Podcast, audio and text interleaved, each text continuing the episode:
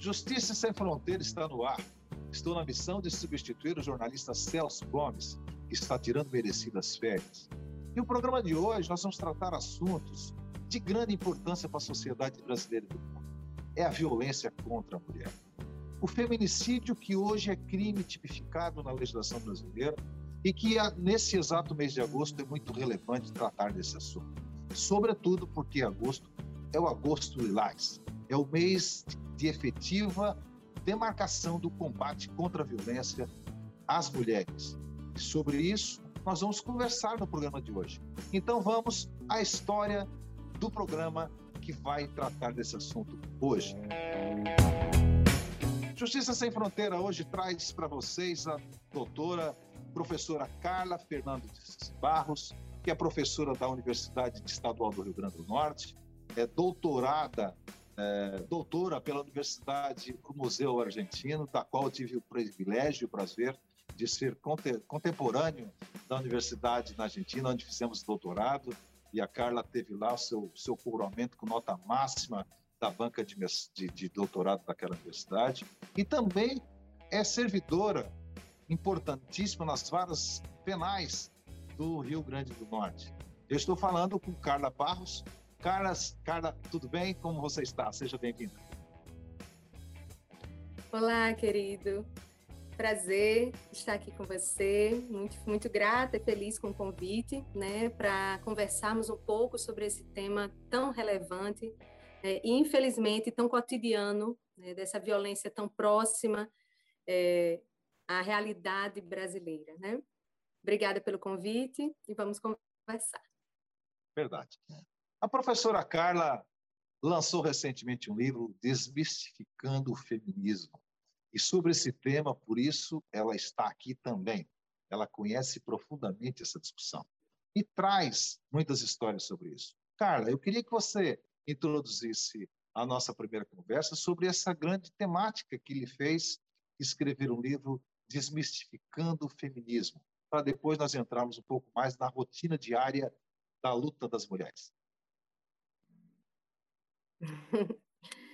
É, o meu livro, Luiz, ele está diretamente relacionado com a nossa temática de hoje, né? Porque o feminicídio ele é o produto final né, de uma cultura opressiva, de uma cultura doente e de uma cultura milenar né, de desigualdade é, estabelecida na nossa sociedade. Então, é, esses números terríveis que nós temos de feminicídio, é, nós somos o quinto país mais violento do mundo para uma mulher viver, o quinto país que mais comete feminicídio, que mais mata suas mulheres pelo simples fato de serem mulheres. É, isso não é à toa, isso não é um dado aleatório, ocasional, isso é fruto de uma sociedade é, fundada na desigualdade de gêneros, né? Uma sociedade que culturalmente é, coisificou, objetificou a mulher, negou-lhe o status de ser humano, né? E nós temos aí esse produto. É, a, minha, a minha escrita é uma, é uma tentativa realmente de dialogar com as pessoas, de, de chamar para reflexões que são, a meu ver, fundamentais assim para que nós possamos transformar a nossa realidade. Né? Eu não acredito em transformação sem que a gente olhe para a raiz dos problemas. Então, não adianta simplesmente nós estarmos aqui lutando pelo combate ao feminicídio, né, se nós não tratarmos essa sociedade que produz o feminicídio.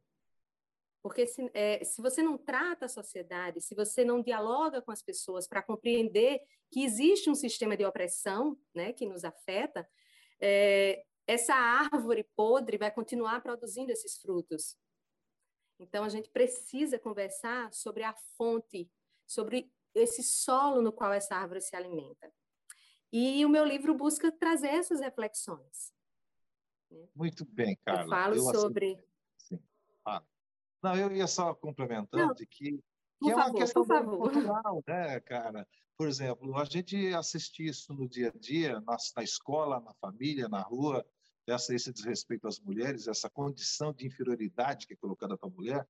Então, eu vejo assim, que essa questão cultural é muito importante para debelar um pouco essa onda de crescimento. Né? Eu acho que você trabalha muito nessa linha, né? Isso, isso, Luiz, exatamente. Porque é, não existe ato machista, eu costumo dizer isso, não existe ato machista que não tenha importância. Né? Tem pessoas que dizem, ah, mas isso aí é uma bobagem, isso aí é irrelevante. É, mas eu gosto de fazer uma, uma metáfora que faz o seguinte: olha, imagine uma, uma arma. Tá? Ela é composta de diversas partes, né? Nós temos o cano, o, cano, o tambor, o gatilho. É, cada partezinha dessa é um ato de machismo que juntos compõem a arma que vai ser disparada, que vai tirar a vida de uma mulher no futuro. Tá? Então, assim, não existe ato é, irrelevante de machismo, porque todos eles compõem essa cadeia de atos, né, que todos eles fomentam um comportamento que culmina com essa violência. Tá? Então, por isso que é importante que a gente reflita sobre essas pequenas coisas também. Né? Que cada um faça a sua reflexão é, e, e, e, passe a enxergar o, o, machismo que lhe cerca, que lhe toca, o machismo que, que cada um de nós, inclusive, pratica também. Né? Porque se somos frutos dessa árvore envenenada, é, não conseguimos sair ilesos dela. Todo mundo tem a sua carga. As pessoas reproduzem machismo, as mulheres reproduzem machismo, né? Porque isso faz, é estrutural, é uma questão estrutural. Não é a questão de um homem, de uma mulher, de uma família, de um grupo. É uma questão sistêmica, porque faz parte da estrutura social. Histórica, né? Assim, nós, a nossa sociedade literalmente é patriarcal, né? Sempre foi, desde sempre. Então, assim, não é fácil certamente, e até para nós todos, nos reeducarmos a compreender que isso não está correto, que a sociedade não tem que ser patriarcal, a sociedade tem que ser multi, multifacetada, as mulheres têm tanta importância quanto o homem, e que ser patriarcal ou matriarcal, agora nesse momento, não tem diferença alguma. Portanto, nós temos que nos reeducar, né, Carla? É uma preocupação sempre, eu sei dizer, porque é, está, está dentro de uma pauta dos direitos humanos, dentro da proteção das minorias, e a violência de gênero tem sido um, um, uma questão muito, muito trazida à baila, porque nós temos assistido pronunciamentos de autoridades que expressamente falam sobre a sua misoginia, sobre os seus preconceitos, sobre as suas posições, que às vezes nos chocam.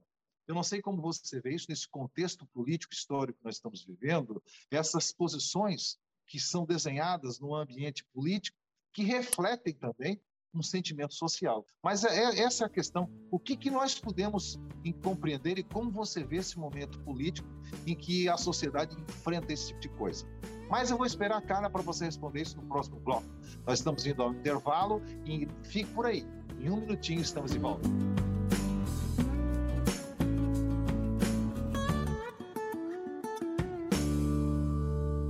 Estamos de volta com Justiça Sem Fronteiras, estamos falando com a professora Carla Barros, Carla Fernandes Barros, nossa querida amiga, eh, colega, advogada, enfim, uma professora militante ativa do Rio Grande do Norte, que está falando para nós e para todo o Brasil e todos que estão nos ouvindo. Eu tinha feito uma pergunta no bloco anterior sobre essas questões que estão vindo à tona pela classe política, por algumas autoridades, que fazem questão de discriminar textualmente as mulheres, não só as mulheres, mas todas as minorias é, que, que estão consagradas e, e politizadas no Brasil. Eu queria que a Carla secasse um pouco sobre como ela vê o que isso representa na propagação das discriminações diante das pessoas que assistem essas atitudes dos políticos brasileiros. Carla. Pois é, amigo. É, é uma situação lamentável, né? Eu vejo com muita preocupação, é, às vezes até com um, um, sentimento quase de desespero, de desesperança, né? Porque é muito sério, é muito grave quando um representante público se coloca né, de forma a, a fomentar uma estrutura que já é desigual, uma estrutura que é assassina, né? Quando você pensa em, em quando você contribui, por exemplo, ao fortalecimento do machismo, você está contribuindo para uma cultura de morte. Você está contribuindo para o assassinato de mulheres. Quando você é, contribui para o racismo, você está contribuindo para a morte de brasileiros e brasileiras. Né? É muito sério, é muito grave. E, e, assim, se já é grave vindo de, do cidadão comum, da cidadã comum, você imagina dos nossos representantes políticos, porque o alcance da mensagem é outro. Né? Existe uma proporção muito mais, muito mais ampla, muito mais séria, muito mais profunda. Quando você diz que prefere que o seu filho é, seja morra num acidente do que se relacione com outra pessoa do mesmo sexo, então, é claro que isso tem peso, principalmente para as pessoas que apoiam, que seguem. Né? Então, assim, é, é muito preocupante realmente esse posicionamento, né? Você ele dizer que uma filha, ele teve quatro filhos e, e depois deu uma fraquejada e veio uma mulher, né? O uhum. desdém é, é, esse, é uma fala de uma misoginia absurda, que fala que, olha, eu tive uma coisa de menor valor, eu fraquejei, por isso eu tive uma, uma filha mulher. É muito grave, é muito sério. E, e se isso fosse apenas um discurso absurdo, mas isso se materializou é, em ações muito fortes. Por exemplo, é, esse, nesse governo, nós tivemos o menor orçamento né, voltado para o combate da violência doméstica, certo?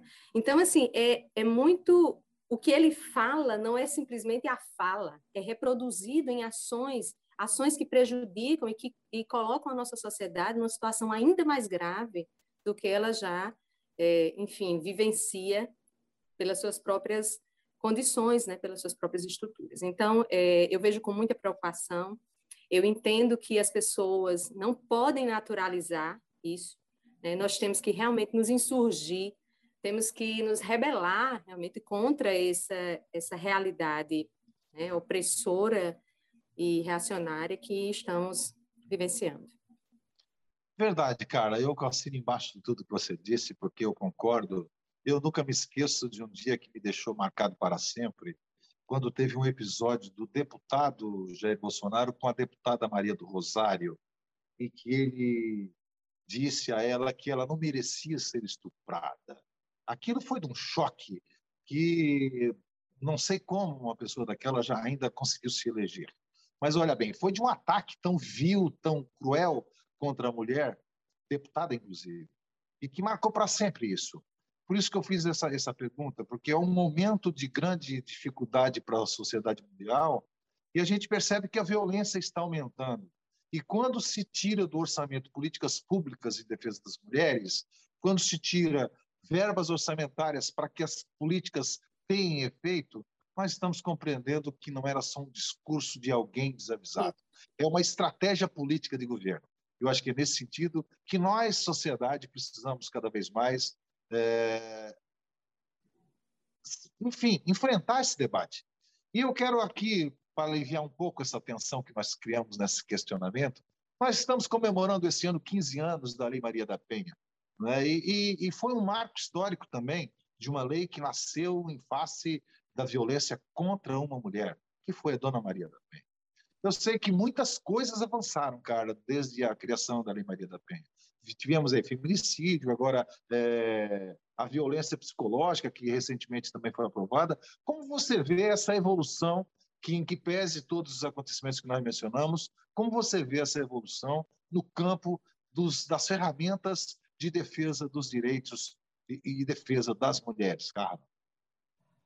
Pois é, assim, nós ficamos é, felizes, né, otimistas, quando, quando vemos é, é, legislação, uma legislação voltada né, para instrumentalizar uma proteção mais efetiva, uma proteção maior e o combate a essa violência. Né? É, infelizmente, para mim, elas até demoraram bastante para surgir. Né? Você imagine que a nossa Lei Maria da Penha ela é fruto não de uma evolução é, exatamente cultural dos nossos políticos, né, da nossa realidade, mas é fruto de uma condenação do Brasil. Brasil foi condenado internacionalmente por, pela, pelo caso da, de Maria da Penha. Né? O, o, Estado brasileiro foi condenado porque ele foi negligente na proteção daquela mulher. Isso ficou reconhecido internacionalmente. E, a, e, e como recomendação, né, veio exatamente a criação de leis para otimizar, para instrumentalizar, para viabilizar essa proteção. Então, é, claro, ficamos felizes pela existência dessa lei, é, é, foi realmente um marco, ela é fundamental, ela é muito importante, não apenas no seu papel de proteção, mas também no seu papel de conscientização, porque antes da Lei Maria da Penha, é, como se uma doutrinadora dizia, né, era barato bater em mulher, era fácil, era, irre, era irrelevante bater em mulher, né, porque tudo se resolvia, dizia-se, com uma cesta básica. Então, a Lei Maria da Penha, ela trouxe uma seriedade, ela trouxe um, um rigor maior, na, na, até na, no imaginário que da compreensão do que seja essa realidade de violência doméstica. Então, assim, claro, é algo que nos enche de, de esperança, né? Termos essa legislação, termos a, a legislação também do feminicídio, é, termos alguns projetos importantes voltados para a conscientização, para a proteção, para o acolhimento da mulher vítima de violência. Então, tudo Mas, isso. Só interrompendo, só interrompendo você. Esse assunto é o assunto que nós vamos falar no próximo bloco. Quais as ferramentas da prevenção, do combate? Temos a legislação. E o que, nós, Carla, podemos fazer para que isso aconteça no dia a dia da nossa sociedade, com os amigos, com os colegas, com os clientes, enfim, com a sociedade? O que, que nós vamos poder fazer, Carla? Quero dizer que você vai responder isso no próximo bloco. Fique por aqui e daqui um minutinho estamos de volta e a Carla, professora Carla, vai nos responder isso com muito detalhe, porque ela tem experiência em dar aula no direito penal. Quero ouvir você, Carla. Voltamos já já.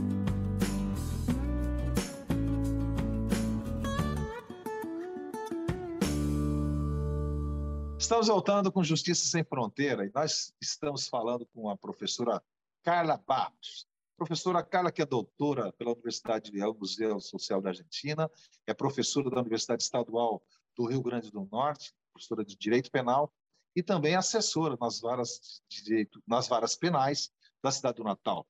Para nós é uma grande satisfação e uma alegria poder tê-la no nosso programa. Professora, nós estávamos falando no último bloco sobre o que, que é possível fazer na prevenção, no combate deste ambiente que nós estamos vivendo no Brasil e no mundo de violência contra a mulher. Sobretudo num mês que nós precisamos, é por isso que nós estamos assistindo, que é o mês do Agosto Lilás, que tem uma importância ainda mais, que é um marco nessa luta.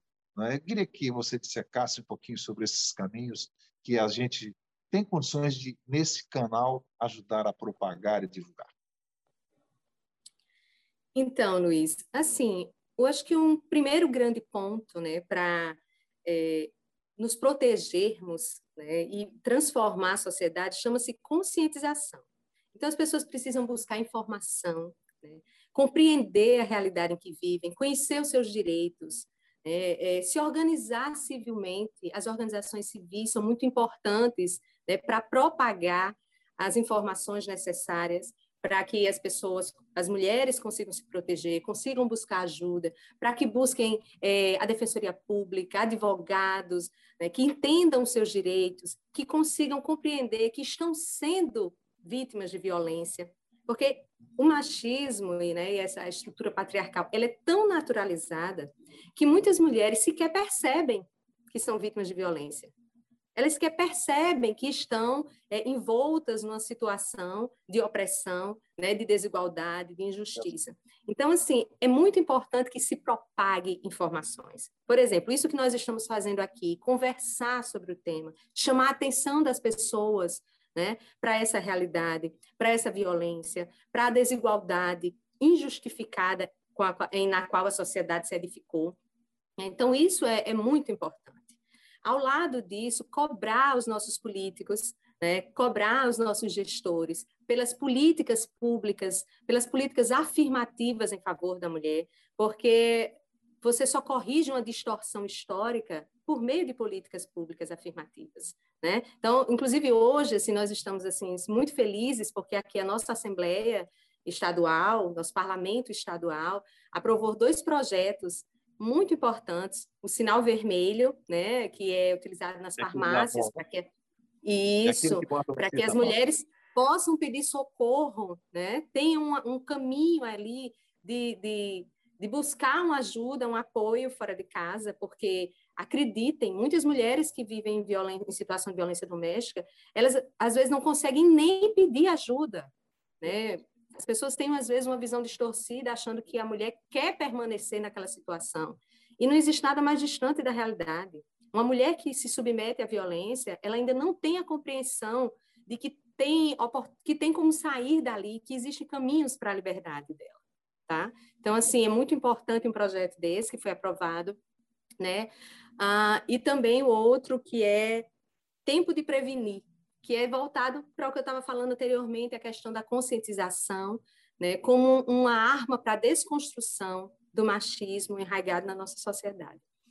Então, é isso, é, é, pressionar nossos políticos, né, por leis, por políticas públicas, conscientizar, refletir, ler, né, gente? Ler então, é isso. importante. Olha, falando nisso, falando nisso, cara, eu sei que esse livro é um sucesso, já esgotou uma edição, que eu estou sabendo, já, já está vindo mais livros aí. Quero dizer a você que eu fico muito feliz pelo sucesso da sua obra. É, lá em casa, eu, inclusive, o livro foi compartilhado, a Rosa, minha esposa, quis ler primeiro, Laís, todo mundo quer ler o seu livro. Vai ser maravilhoso porque ele provoca as pessoas a pensarem. Né? Eu achei maravilhoso, parabéns pela sua obra. E muitas pessoas querem onde é que eu compro, onde é que eu compro esse livro quando eu posso acessar. Você sabe que nós estamos sendo transmitidos para vários países, várias é, é, redes de podcast, e você pode agora dizer como as pessoas podem ou possam encontrar o seu livro nas redes sociais, ou, ou sei lá, você vai dizer aí, faça, eu faço questão de que é. todos tenham acesso. Mostre mais uma vez a, a capa do seu livro, para que todos possam identificar lá no, nos sites de venda dos livros, né? É, então, esse, é, o meu livro, ele é um, um instrumento, né, para essa reflexão que eu falei, para essa compreensão. É, eu fiz questão de escrever de uma forma clara, para que as pessoas, qualquer pessoa que se interessar pela temática, consiga compreender, tá? consiga se identificar, consiga se perceber. Esse livro é um livro para mulheres e homens, tá? para as pessoas se encontrarem, se perceberem nesse ciclo de, de opressão. Tá? Elas vão olhar e vão dizer: Ah, eu já passei por isso. Ah, eu estou entendendo. Então, isso aconteceu comigo. Né? Porque, inclusive, eu falo até um pequeno trechinho de, da, de como o machismo tocou, me tocou. Né? Que eu não fui, é, graças a Deus, vítima de uma violência física, de uma violência profunda, mas o machismo dissimulado, ele esteve presente na minha vida, como está na vida de todas as mulheres, em maior ou menor grau. Então, é importante é, que nós possamos ter acesso a uma linguagem didática para a gente compreender, se familiarizar e, a partir daí, também fortalecer a nossa proteção e a capacidade de transformação social. Então, quem tiver interesse, quiser conhecer mais um pouquinho tá, sobre o feminismo, é, o meu livro está disponível no site da Editora Escaleiras, www.editorescaleiras.com.br e também nas minhas redes sociais, no meu Instagram, Carla Fernandes Barros, né, pode mandar um direct e a gente vê como faz a, a aquisição, tá certo? Tudo bem, Carla, foi uma alegria tê-la no nosso programa. Quero deixar aqui mais um minutinho para as suas considerações finais, dizendo a todos os, os nossos ouvintes e telespectadores que esse foi o programa Justiça Sem Fronteira, trazendo na pauta eh, o feminismo, a, a grande importância do combate à violência às mulheres, e a professora Carla, que é doutora no, na temática do, sobre violência sobre direito penal, que eu sei que o doutorado dela é sobre direito penal, especificamente, com profundidade nisso, e trouxe para nós um, uma, um grande presente que foi sua entrevista. Obrigado, Carla, e desejo ainda mais sucesso pelo seu livro, que eu já estou lendo, não terminei, porque eu estou lendo junto em casa, dividindo três leituras ao mesmo tempo. Mas é gostosa a leitura, uma leitura acessível para todos que querem ler, independente de ser advogado ou não, todos conseguem compreender o seu texto. Parabéns, Carla. Suas razões finais para nós encerrarmos o nosso programa de hoje. Luiz, muito obrigada. Obrigada por esse momento especial, tá? por nós podermos dialogar sobre esse tema tão importante. É, eu queria deixar como uma, uma mensagem para quem está nos ouvindo, né? que o feminismo é um movimento que luta para transformar uma cultura assassina, que é a cultura patriarcal, que é o machismo. Então, não acreditem quando falarem que o feminismo é o contrário do machismo, ou que o feminismo é um movimento de mulheres desprovidas de, de sentimento maternal, anticristã, cabeludas, que não se depilam, enfim, toda essa caricatura que nada, absolutamente nada tem a ver com as mulheres feministas e com o feminismo, que é um movimento sério, um movimento pela liberdade, tá? Então, que esse Agosto Lilás seja uma oportunidade de conscientização e de incrementar a proteção de todas as mulheres. Vamos salvar vidas. Obrigada a todos. Muito bem, ficamos por aqui. Esse foi Justiça Sem Fronteira, Sem Fronteiras. E esperamos você no próximo programa, se Deus quiser. Grande abraço.